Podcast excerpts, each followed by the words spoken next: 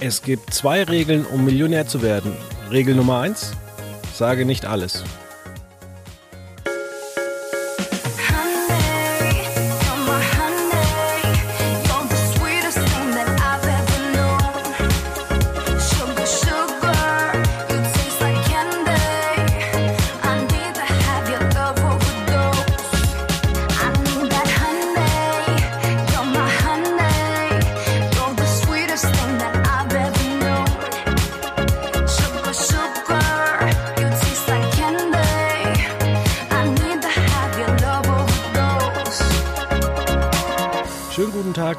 Willkommen und einen schönen Nachmittag, beziehungsweise vielleicht auch morgen, Mittag, Abend oder ein schönes Wochenende. Vielleicht sitzt ihr gerade im Stau und fahrt irgendwo hin in den Urlaub oder ihr sitzt im Zug und langweilt euch äh, habt vielleicht gar kein schnelles Internet, deswegen habt ihr euch vielleicht für einen Podcast entschieden, wie diesen hier, Quotenmeter FM.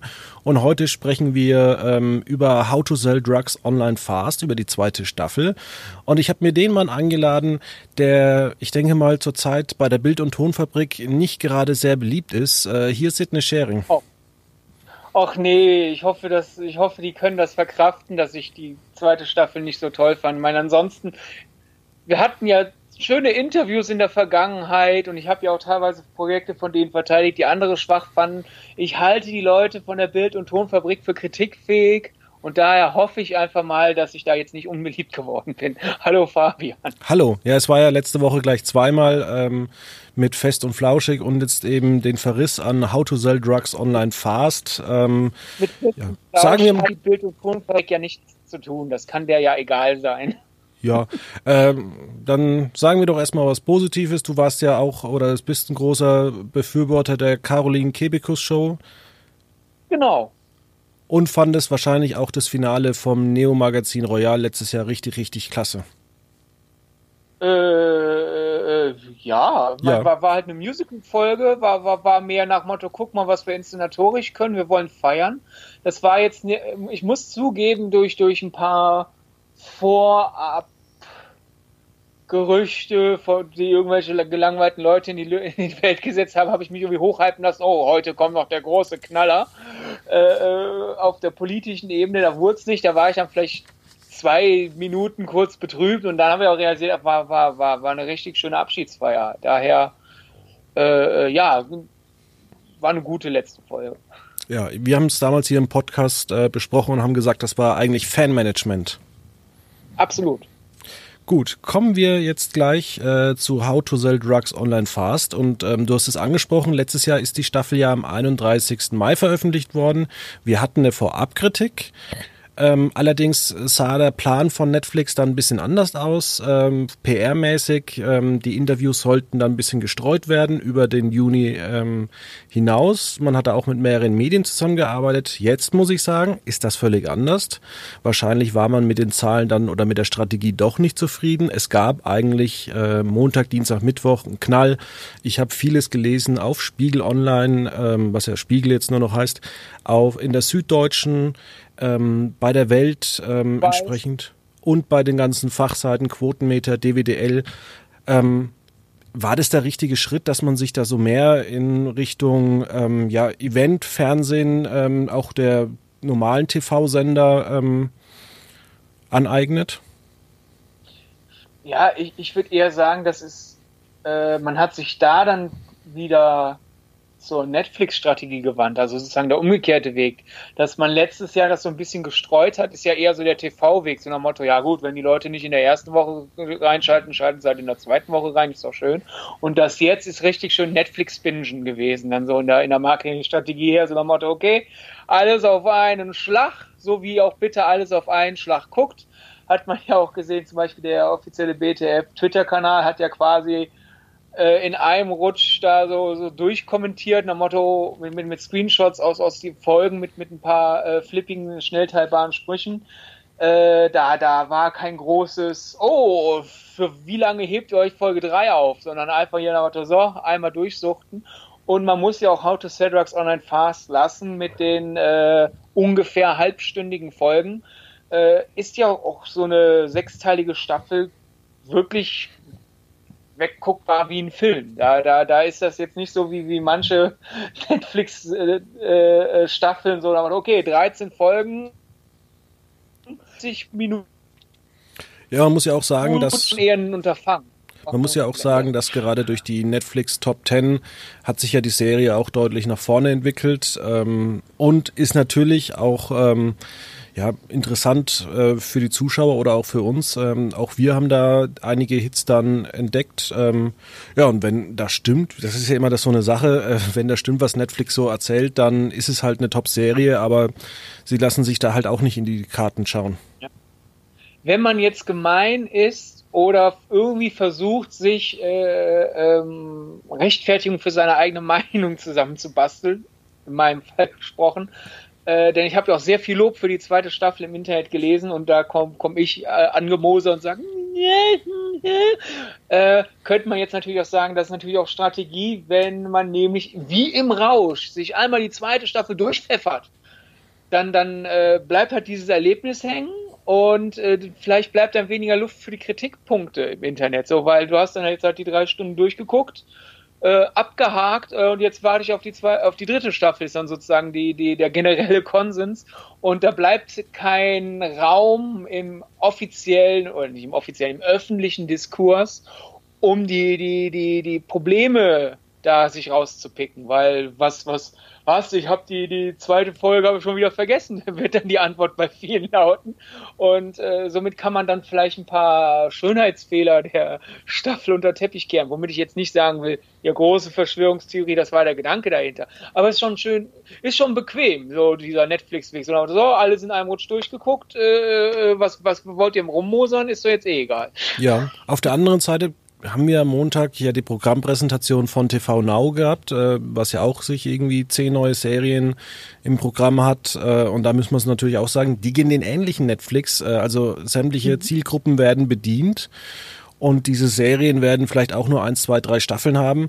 Und ähm, wir sind uns wahrscheinlich einig, dass äh, How to Sell Drugs Online Fast mit der dritten Staffel enden wird.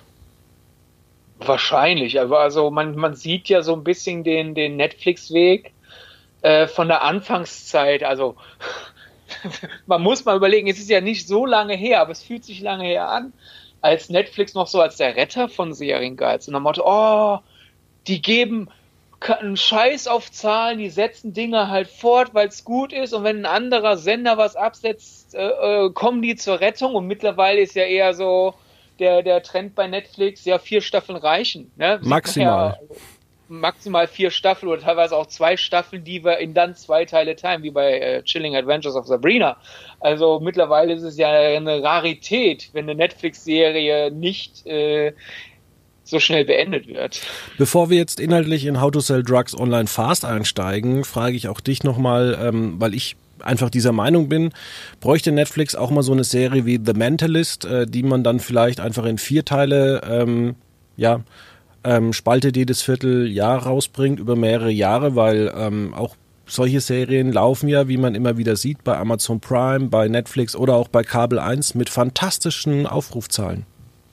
Ich glaube, es ist einfach eine unterschiedliche Taktik. Ähm, denn dieses, ich lasse das einfach immer laufen. Es gibt so viele Folgen, das ist ja mittlerweile dann die Taktik, die die anderen Streaming-Dienste verfolgen, wie jetzt zum Beispiel in den USA Peacock setzt ja sehr viel Wert auf The Office. Das hat sehr viele Folgen. Ein gewisser Teil des Kernpublikums ist sozusagen mit der Serie entweder aufgewachsen oder hat die im äh, Erwachsenenalter sehr als Komfortfutter lieben gelernt und schaut sich dann jetzt immer und immer wieder Wiederholungen sozusagen an. Bei Disney ist es äh, die Simpsons. Die Simpsons könnte man zumindest in den USA eigentlich auch super zu Hulu packen, aber Disney Plus braucht halt mal auch eine Serie mit äh, mehreren hundert Folgen, wo dann äh, mehrere Generationen einfach sagen, ich weiß nicht, was ich gucken soll, ich gucke mir meine liebsten Folgen Simpsons nochmal an. Ähm, bei HBO Max äh, ist es Friends in den USA.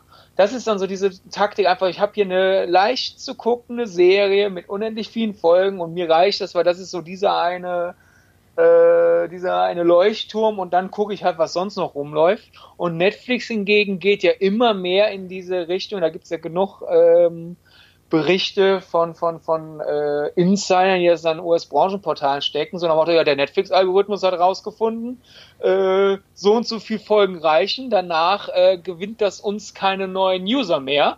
Und wir riskieren halt, dass ein paar Leute sagen, warum ist das so früh abgesetzt, weil die halt sich einfach auf die nächste neue Serie stützen. Wenn das für Netflix funktioniert, schön für die. Man sieht aber da, da, dadurch, dass genug andere Streaming-Portale die andere Taktik fahren, für Vielfalt ist jedenfalls so gesehen noch gesorgt für uns als Konsumenten. Das auf jeden Fall gut. Dann steigen wir doch mal ein. Die neue Staffel, ähm, da wird aus dem Duo Moritz und Lenny ein Trio. Ähm, der eigentliche Bösewicht, ähm, ich sag mal so Sub-Bösewicht, ähm, Leo. Ja, Dan jetzt als Bösewicht nee, genau. er, ist halt der Nebenbuhler und deswegen findet Moritz den Scheiße. Genau, so kann man es vielleicht sagen, genau. Ähm, der wird jetzt zum Kumpel mehr oder minder und ähm, ja, es kommen zwei neue Charaktere dazu. Ähm, Kira und ähm, ja, noch die ähm, Person aus Amsterdam. Und ähm, ja, du warst da jetzt nicht so begeistert. Eingeführt, aber wir, wir, wir, es gibt einen Cameo einer anderen Person, mit der die, BT, die BTF zusammenarbeitet. Die wird ja jetzt so zu so einer Anti-Schurking, Anti-Heldin, grauen Moralitätsfigur. Die ist, die ist neu und wichtig. Wen meinst du? Äh, die, die Frau Kreumann. Stimmt, das ist mir gar nicht aufgefallen. Ja? Ich dachte mir, wer ist denn diese gute Schauspielerin? Ich muss mir jetzt endlich mal wieder mehr Notizen machen, aber ja, klar, die war. Äh, also das. Der Fabian guckt gar nicht richtig. Ich habe nicht richtig geguckt. Nee, ich bin so jemand, der guckt sich das an und ähm, dann geht's auch so richtig unter bei mir weil ähm, ich mich auf die Story einlasse und natürlich, ähm, ja, Florian, Florian Will oder so erkenne ich schon, aber auf der anderen Seite sind da einige immer bei mir untergegangen. Ja. Ähm, ja, warum fandest du denn die neue Staffel jetzt weniger gut? Weil mit 55 Prozent, was du bei uns gegeben hast, ähm, ja, muss ich sagen, oder auch was ich von anderen Leuten gehört habe, muss die Staffel ziemlich bescheiden gewesen sein. Ja, äh, wenn du jetzt die, die, die Frage sozusagen erstmal auf, auf einen generellen Diskurs äh, lenkst, muss ich da ja natürlich der Vollständigkeit halber sagen, äh, äh, da scheinen sich jetzt so zwei Lager abzubilden. Denn als ich dann am Dienstag und am Mittwoch einfach mal auf Twitter, Facebook, Instagram und so ein bisschen rumgescrollt habe, äh, habe ich sehr viel gelesen Motto, wow, knüpft nahtlos an die erste Staffel an, bleibt eine der revolutionärsten Serien, die wir in Deutschland haben und so. Da gab es sehr viel, hält das Niveau oder steigert sich auch. Ähm, daher die Stimmung gibt's auch auf jeden Fall. Wir wollen jetzt nicht so tun, als wäre meine Meinung die einzige, die, die äh, rausgekarrt wurde ins Internet, geschweige denn die Mehrheitsmeinung. Aber ja, äh, ich, es gibt tatsächlich auch einige Kolleginnen und Kollegen, die, die, die in, in meine Richtung gehen und mein Argument ist kurz runtergebrochen, da können wir ja eine kurze Pause machen, wir können das dann ja weiter ausdiskutieren zusammen, ist einfach, es ist abgeflacht.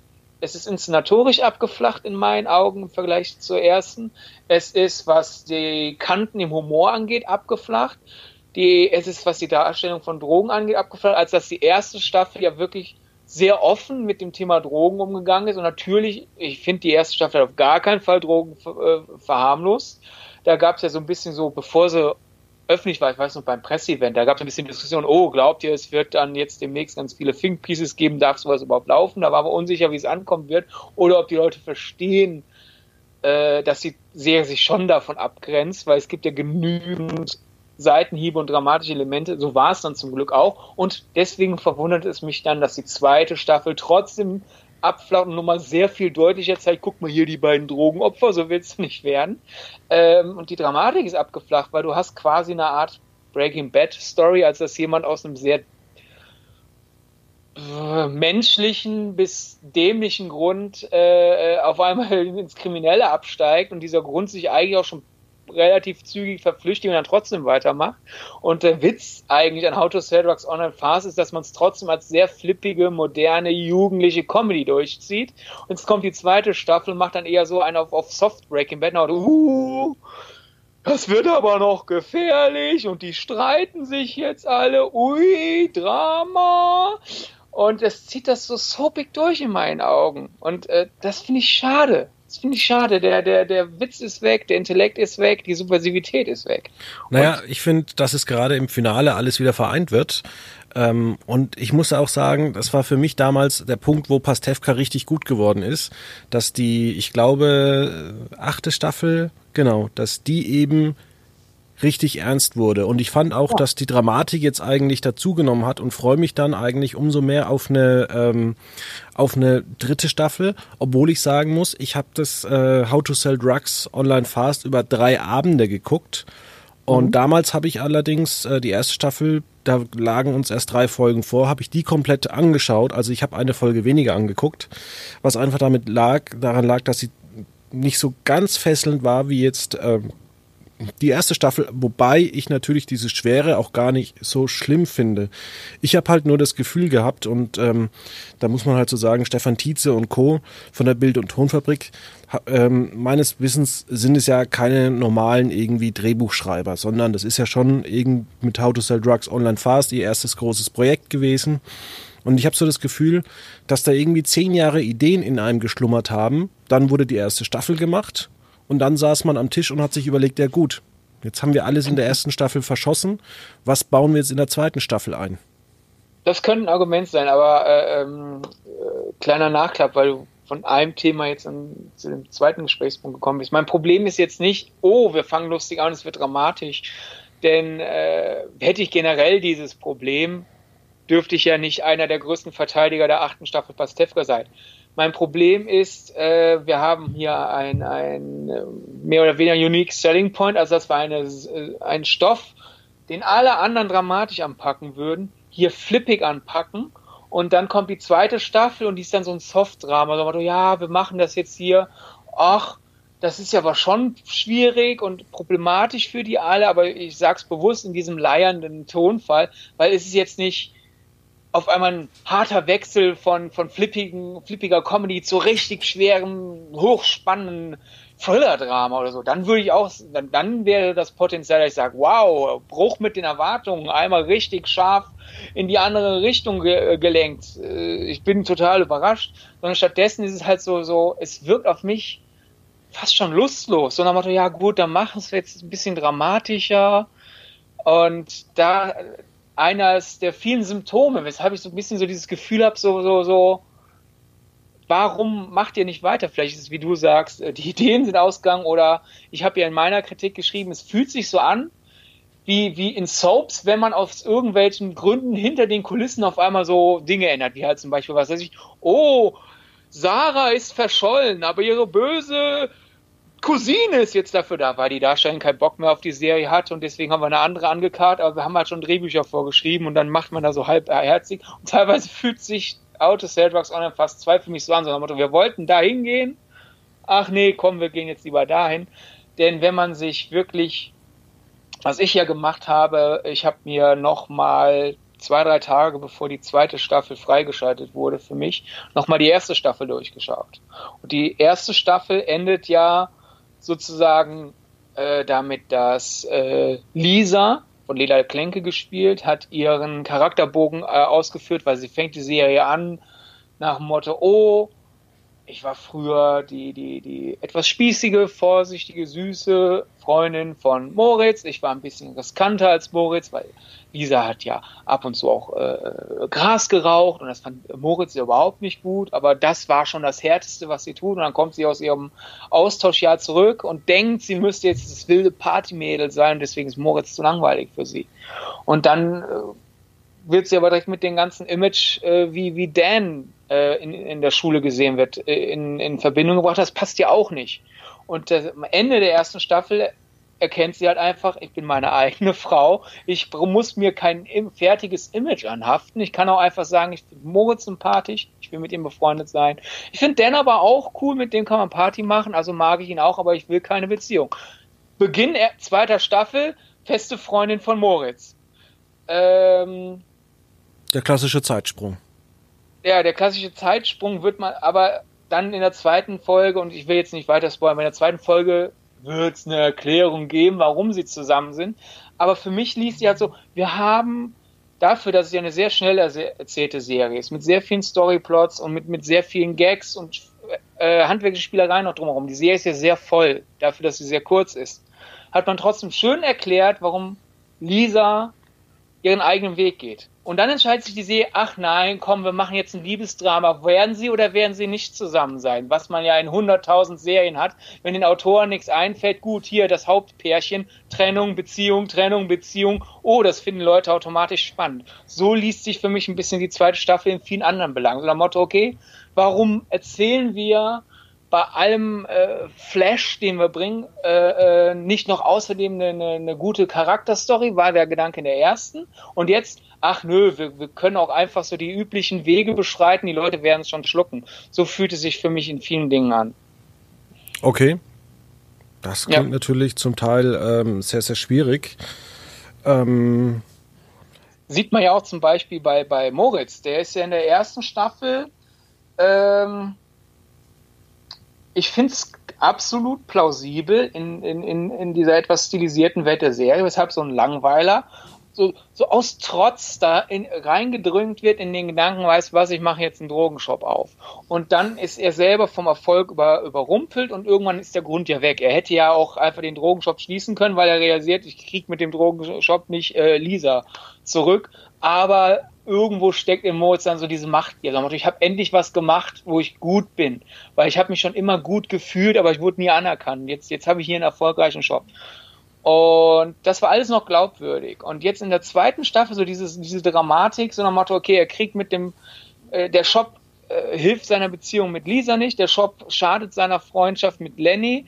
Äh, und äh, wirklich der Erfolg kommt auch nicht wirklich zu ihm, weil dann kommen, kommen die Amsterdamer und, und ein bisschen so, so nach Motto, ja, hallo, äh, äh wir sind äh, AT&T, hallo Warner, dürfen wir dich kaufen? Ach ja, geil, danke. So ein bisschen, äh, es kommt ja nicht wirklich Ruhm zu ihm. Ja, die im Amsterdam haben hübsche Büros, aber ich kauf's Moritz nicht mehr ab, dass er sich davon blenden lässt dann ist er auch noch ein unfassbar schlechter Lügner und er kann trotzdem alle verarschen und daraus wird jetzt nicht ein Gag gemacht oder so. Es ist, es ist irgendwie so ein Motto, okay, was wäre denn dramatisch, wenn alles schlimmer wird? Wie kann alles schlimmer werden? Indem größere Leute mitspielen. Ja gut, erzählen wir das mal. Es ist alles so unmotiviert. Ja, verstehe. Ähm, fand ich auch zum Teil übertrieben, auch wie die Amsterdamer dann vorgehen, also dass es da halt immer nur eine 0 oder 100 Prozent gibt. Ja, und dann auch interessant, äh, die, die erste Staffel hat ja als einen der Twists, dass einer der Leute aus Holland den, den äh, ersten Kontakt zur Unterwelt, den, den Moritz hat, den, den äh, Kommentator mit, mit seinem Segel, war kein Segelflugzeug, mit seinem kleinen Flugzeug. Äh, da sieht man ja, wie das Flugzeug abstürzt. Man sieht dann in einer kleinen Rückblende, ach, da, da hat ein Holländer rum äh, sabotiert. Und das wird kom komplett fallen gelassen. So niemand fragt sich, oh, wo ist denn mein alter äh, Dealpartner hin? Ja, oder dass die Polizei ermittelt, oh, Flugzeug abgestürzt in der Nähe der Bild- und Tonfabrik. Äh, äh, was ist denn da los? Das wird einfach so komplett fallen gelassen und es ist, es ist, es ist nicht neu, dass in einer Serie ein Plot fallen gelassen wird. Ich stürze mich jetzt nicht auf jeden fallen gelassenen Plot.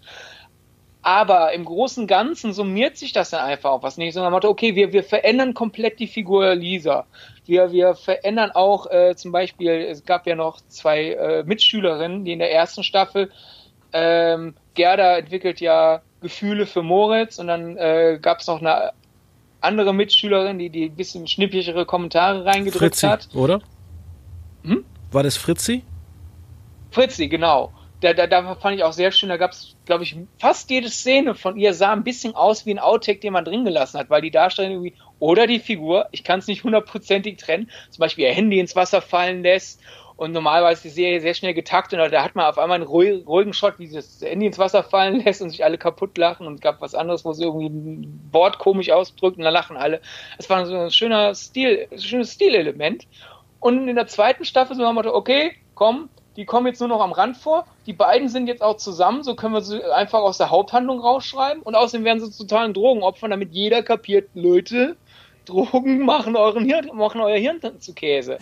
Und das dann halt, dann als ein Storyplot fallen gelassen wird, dass Lisa komplett verändert wird, dass, dass diese, diese äh, Eifersuchtsnummer bei Moritz auf die offensichtlichste Nummer weitergezogen wird, das summiert sich dann halt alles einfach. Und wäre es einfach nur ein fallen gelassener Plotpunkt, würde ich sagen, ja gut, die haben halt gesagt, ach komm, ist doch nicht so spannend. Alles in Ordnung. Aber durch, durch dieses Gesamtbild wirkt das halt wirklich so, also als, als hätte man da irgendwie nach der ersten Staffel gedacht, hey, wir haben einen super genialen Plan, aber warum auch immer Produktionszeit oder vielleicht einfach mangelnde Ideen, wie man diesen Plan doch umsetzt oder vielleicht war es auch gar nicht so, aber allein, dass es so wirkt, zeugt schon ein bisschen von der nachgelassenen Qualität. Ach ja, komm, wir, wir schludern, wir schludern die zweite Staffel hin, was dann auch zur Bildsprache passt, weil zum Beispiel in der ersten Staffel, da hat man ja diese wunderbare Szene, wie, wie erklärt wird, wie, wie, ähm, Drogen funktionieren. Ja, wie, wie, wie welche war es? MDMA, ne?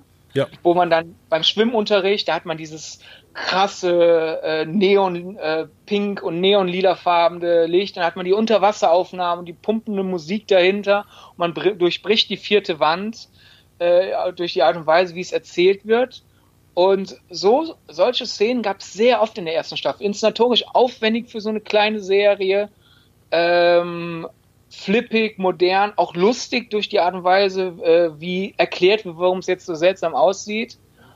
Und sowas gibt es in der zweiten Staffel vielleicht zwei, dreimal. Man hätte ja mal zum Beispiel erklären können, ähm, wenn man das dann auf drei Staffeln anlegt, äh, wie funktioniert MDMA, wie sieht ähm, der, ähm, die Abhängigkeit aus und dann in der dritten Staffel einfach, äh, wie kommt man davon wieder los und wie reagiert der Körper darauf? Ja, oder einfach generell einfach halt so, so bildliche Spielereien. Das sind halt sehr selten. Es gibt in genau. der zweiten Szene, äh, in der zweiten Staffel eine sehr schöne Szene, die, die eine Kreuzung ist aus sozusagen einem Tagalbtraum. So, so nach Motto, ich, ich bin so in meinen Sorgen drin, dass ich zwar gerade nicht schlafe, aber trotzdem mir einen Albtraum vorstelle, ohne auf Trip zu sein. Und gleichzeitig Sexszene. Das ist so, so eins der ich glaube, es ist das inszenatorische Highlight der zweiten Staffel. Da ist wirklich wow, wir, wie, wir haben ja ein interessantes Konzept. Wie drücken wir die Gefühle unserer Figuren aus auf visuell spannende Art und Weise? Und wir ziehen das einfach durch. Da hat man diese eine Szene und in der ersten Staffel gab es so viel mehr davon. Das ist wahr. Ja, ähm, ich glaube, wir sollten auch hier ähm, einfach mal, oder ich frage dich und ich hoffe das auch, ähm, wird die dritte Staffel dann der absolute Knaller, der nochmal alles irgendwie aufzeigt und vielleicht nochmal äh, eine Verbindung zwischen Staffel 1 und Staffel 2 ähm, ja, hinbringt? Oder glaubst du, dass es vielleicht noch eine weniger lustlose Staffel geben wird? Kann so oder so kommen. Es ist wie, wie, wie ein Münzwurf, entweder Kopf oder Zahl.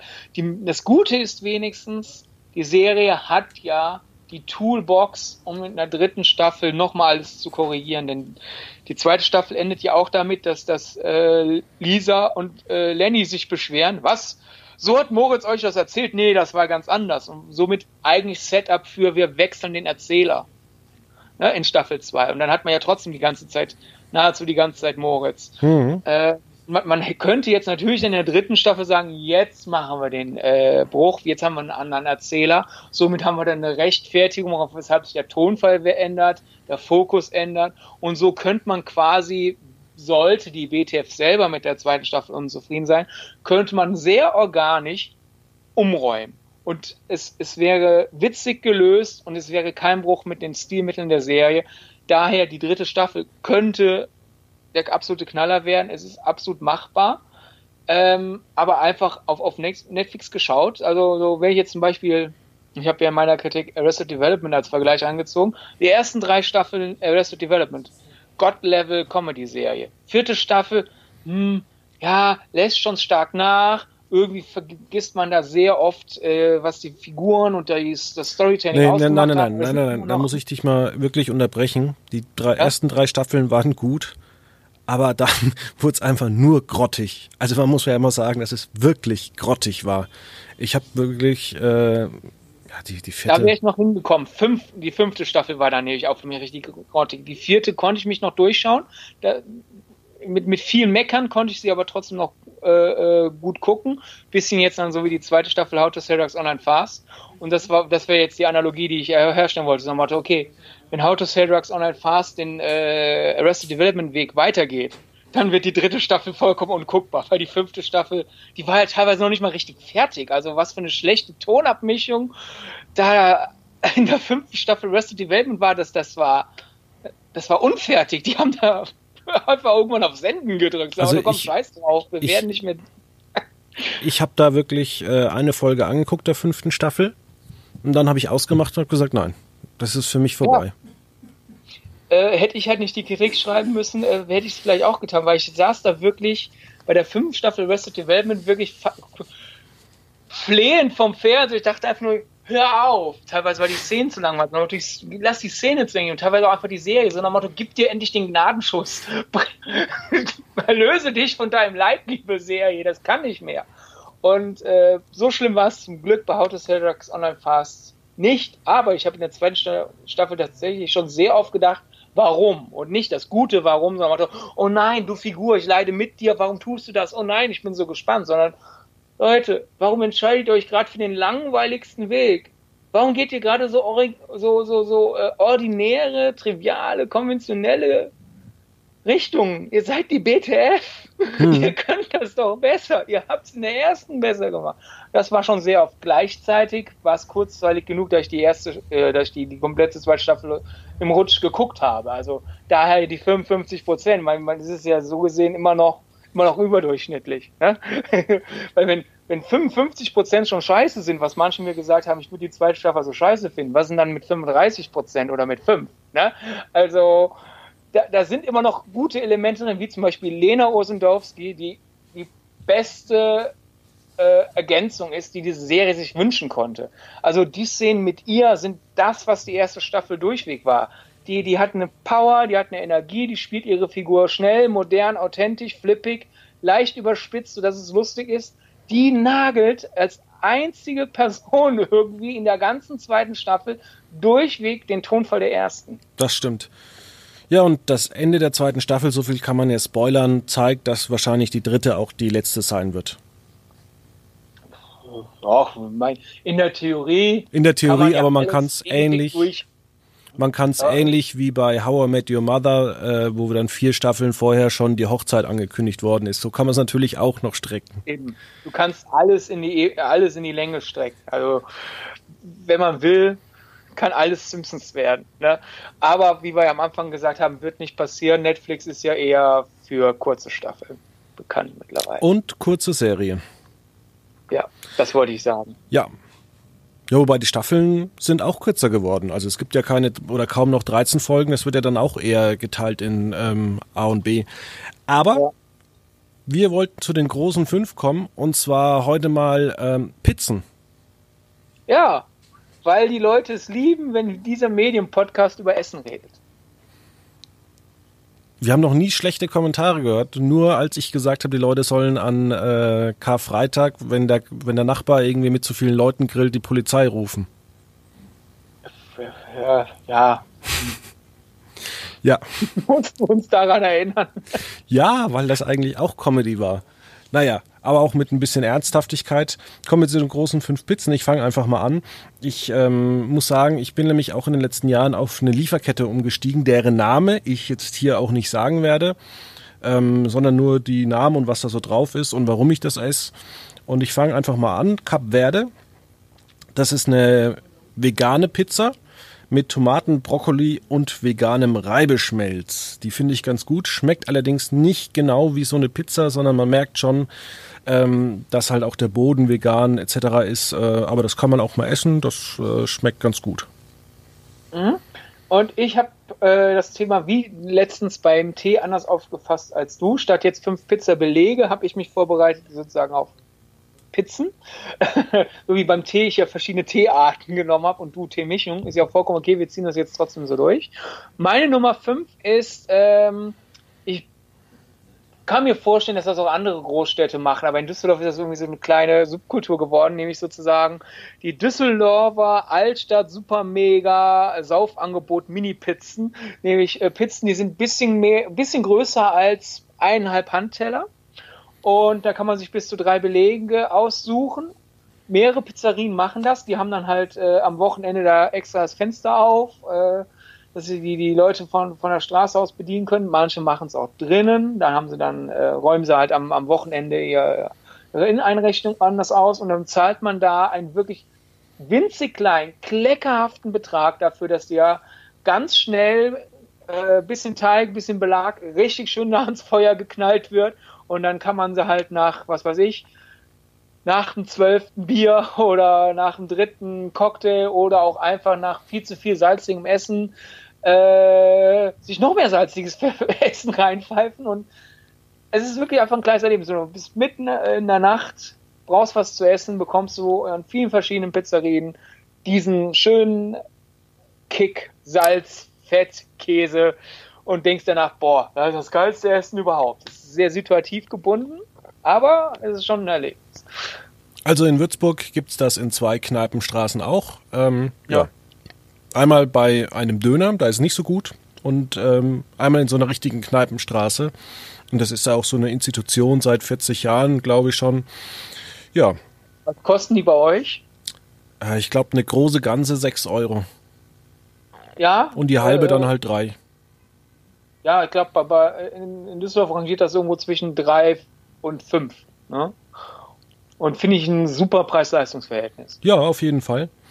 Ähm, kurze Zwischenfrage: Machst du dir eigentlich noch Pizzen zu Hause? Ja, kommt noch. Okay, meine, weil ich nicht mehr. Äh, meine Nummer 4 nennt sich Dutchman äh, und da ist Schinken, Tomaten, Brokkoli und jetzt kommt's Sauce Hollandaise mit dabei.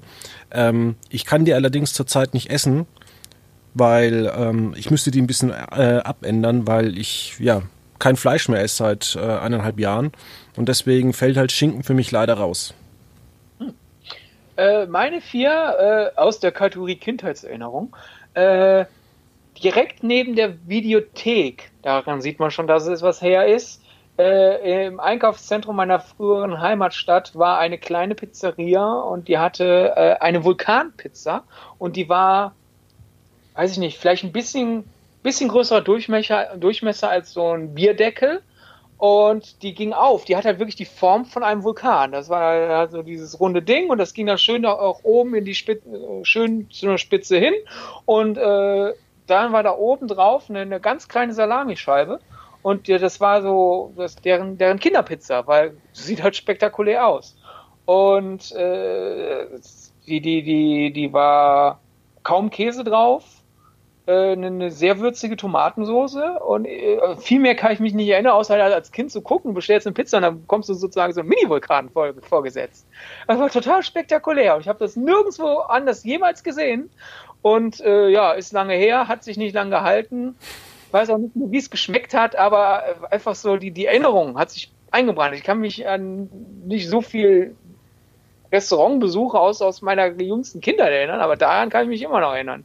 Da, also irgendwas müssen die richtig gemacht haben. Meine Nummer vier, die Vulkanpizza neben der Videothek. Okay, meine Nummer drei ist was Klassisches, äh, in meinem All-Time-Favorite, ähm, die Pizza Salami.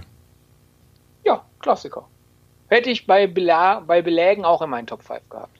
Wäre ich den Weg gegangen. Meine Nummer drei, ähm, der Pizza-Konnoisseur würde jetzt die Nase rümpfen, aber allein daran, dass ich eine Vulkanpizza auf der 4 hatte, erkennt man nicht. Ich, ich, finde, man muss sich da nicht an alten Regeln äh, der Kulinarik halten. Äh, einfach äh, auf der 3 eine Pizza von einer dieser richtig guten Dönerbuden-Pizza-Restaurant-Kombination. Äh, da da gibt es ja auch teilweise sehr, sehr Schlechtes, aber wenn man so äh, sich durchprobiert, wird man eigentlich in, in fast jeder Region drei, vier gute äh, dieser, dieser Imbiss-General-Kombis äh, finden, die das gut hinkönnen. Und der Vorteil einfach natürlich an so einem Laden, der Döner und Pizza hat, ist, äh, man hat da viel größere Belagkombinationsmöglichkeiten als bei einem richtigen klassischen Italiener.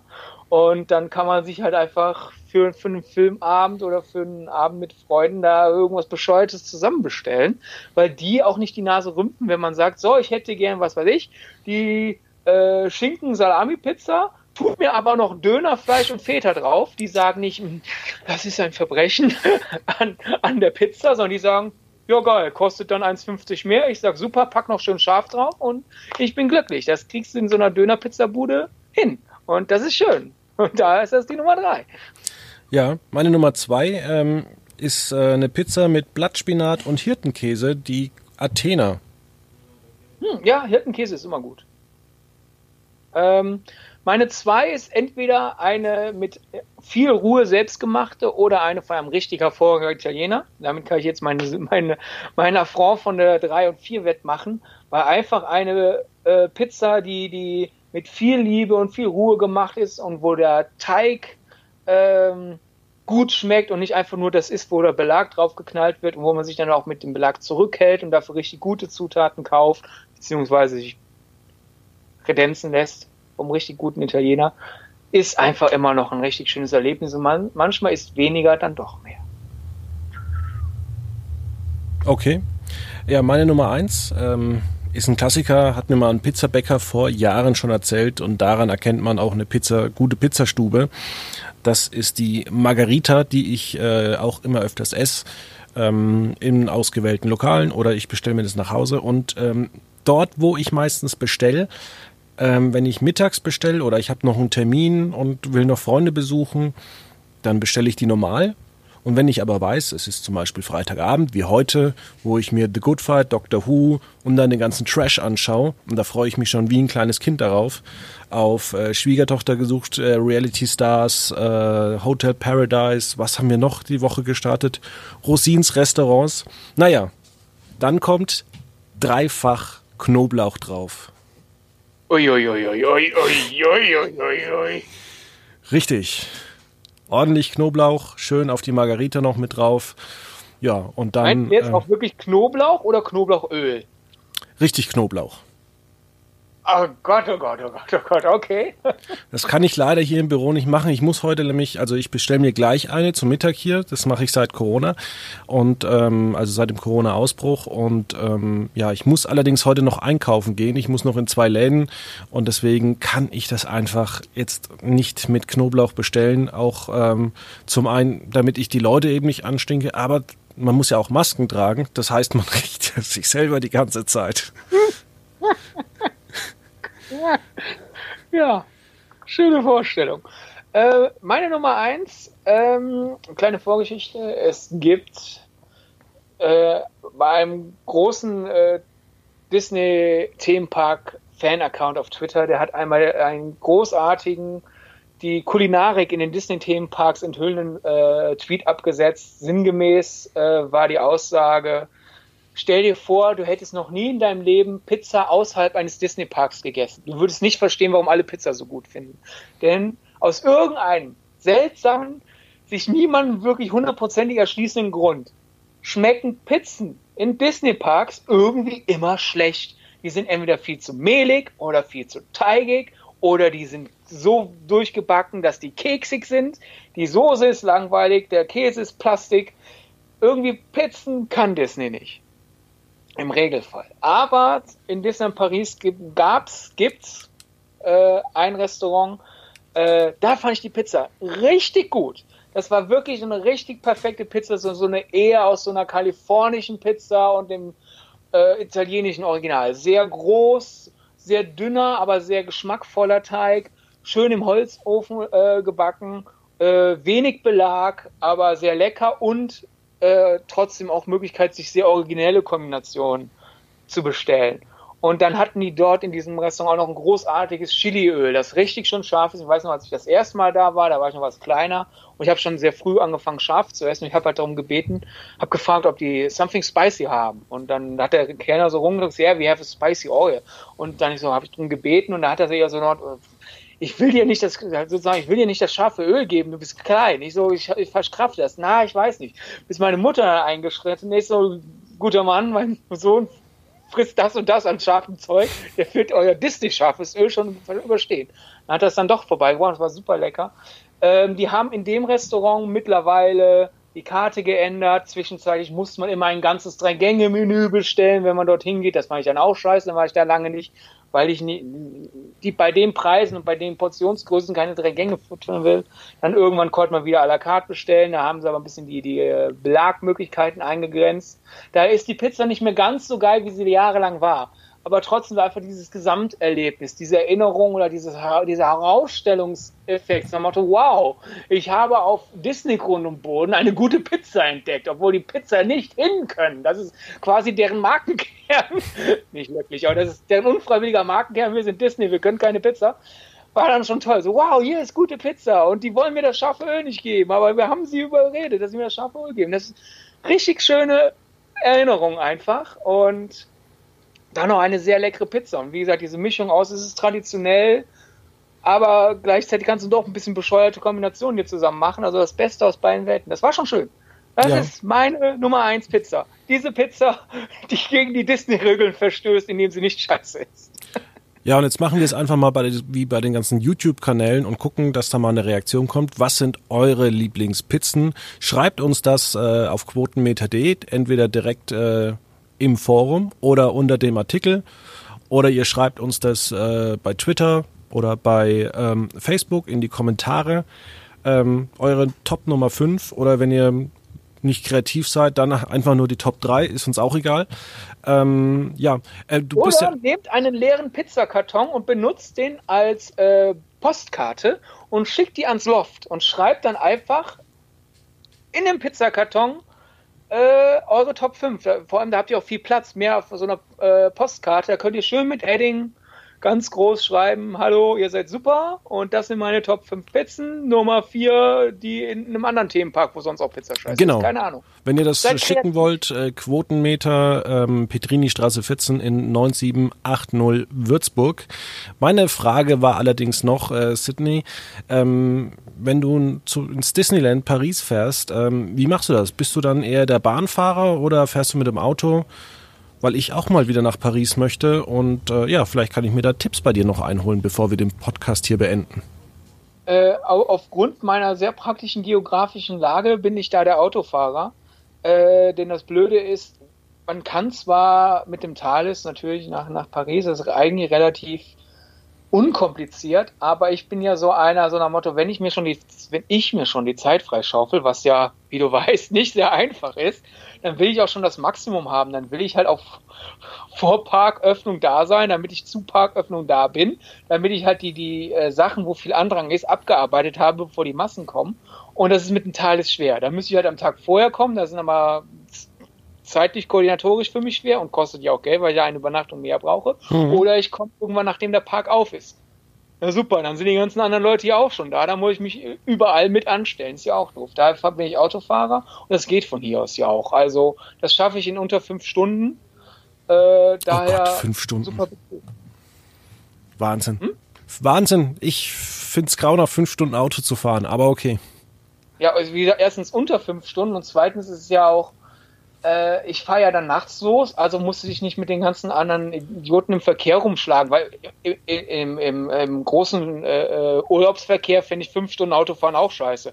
Weil äh, dann, dann, dann, dann kommt wieder ein Raser vorbei und dann, dann, dann scheren Leute ohne Blinken aus oder und sonst was. Auch, aber wenn du da halt einfach so nachts losfährst und äh, von mir aus ist die Strecke ins Disneyland super einfach. Ich fahre quasi die ganze Zeit geradeaus, muss nur dreimal die, die richtige, die, auf die richtige Autobahn wechseln.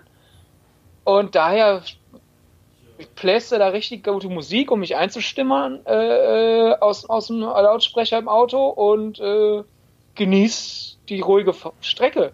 Einmal war aber richtig bescheuert, äh, wenn wir hier gerade eh schon so viel Schwachsinn erzählen. Ähm, in Belgien wo die auch sehr, sehr äh, scharf sind mit, wenn man zu schnell fährt. Da wird ja auch auf der Autobahn manchmal richtig versteckt geblitzt. Daher halte ich mich hier immer an die äh, äh, Geschwindigkeitsbegrenzung. Und da war eine ewig lange Baustelle? Fragezeichen, weil es eine dreispurige Autobahn war. Zwei Spuren waren abgesperrt, aber ich habe da kein, kein, kein Schutt gesehen, keine, kein, kein Loch, keine Werkzeuge, gar nichts, einfach nur abgesperrt. Und äh, da war 70, glaube ich. Oder sogar nur 60. Und es war zwar mitten in der Nacht, aber wie gesagt, ich so, ja gut, halt dich dran, fahr 60.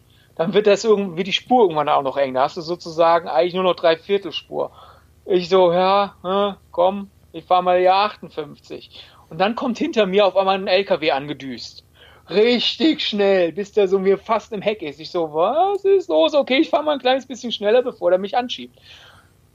War ich dann eher so 61, hab mich schon richtig böse gefühlt und irgendwann hat der auf einmal ist dann wieder langsam geworden. Ich so, oh, ja, der hat wohl erkannt, dass er hier nicht düsen soll. Schön, fahre ich wieder 60, 59. Auf einmal fährt, fährt er wieder richtig schnell auf mich drauf. So wie in Duell von Steven Spielberg. Ich hatte Schiss, weil ich immer dachte, okay, wenn ich jetzt schneller fahre, wäre ich geblitzt. Und das kostet viel zu viel. Das kann ich mir nicht leisten. Ich werde gleich im Disneyland viel zu viel Geld ausgegeben. Dann muss ich jetzt nicht auch noch ein belgisches Knöllchen bezahlen. Aber wenn ich jetzt meine Geschwindigkeit korrekt halte, überfährt mich dieser riesige LKW. Irgendwann hat er auch noch angefangen zu hupen. Das war schlimm. Voll die Albtraum-Situation. Aber ich habe es überlebt. Das ist doch schön. Ähm, ich muss ganz ehrlich gestehen, weil du sagst, äh, Stau ist schlimm. Ähm, ich bin heute Nachmittag wieder bei meinen äh, Eltern ähm, in Marge-Zürchheim und ähm, wenn ich dann wieder zurückfahre, dann fahre ich mit Absicht durch den Stau, weil ich will Late Night Berlin, also Baywatch Berlin anhören. Der Podcast gefällt mir zurzeit äh, richtig gut und ich muss sagen, ich bin aber niemand, der Podcast zu Hause anhört, sondern immer nur beim Autofahren. Und dann fahre ich volle Kanne mitten durch die Innenstadt und weiß ganz genau, da stehe ich da eine halbe Stunde. Ja, aber dann höre ich halt gemütlich den Podcast. Ja, das ist doch eine gute Gelegenheit. Und äh, Baywatch Berlin, gut, als würden die unsere Empfehlung brauchen, aber ich gebe sie trotzdem. Großartiger Podcast. Wird man bei uns demnächst auch nochmal nachlesen können. Genau. Und dann sagen wir bis nächste Woche und ich glaube, nächste Woche ist noch zwei Wochen vor Promi Big Brother. Also haben wir noch zwei schöne Wochen vor uns, bevor es dann mit dem schlimmen Zeug wieder losgeht. Jo, dann genießt die Zeit. genau, bis dann. Ciao. Ciao.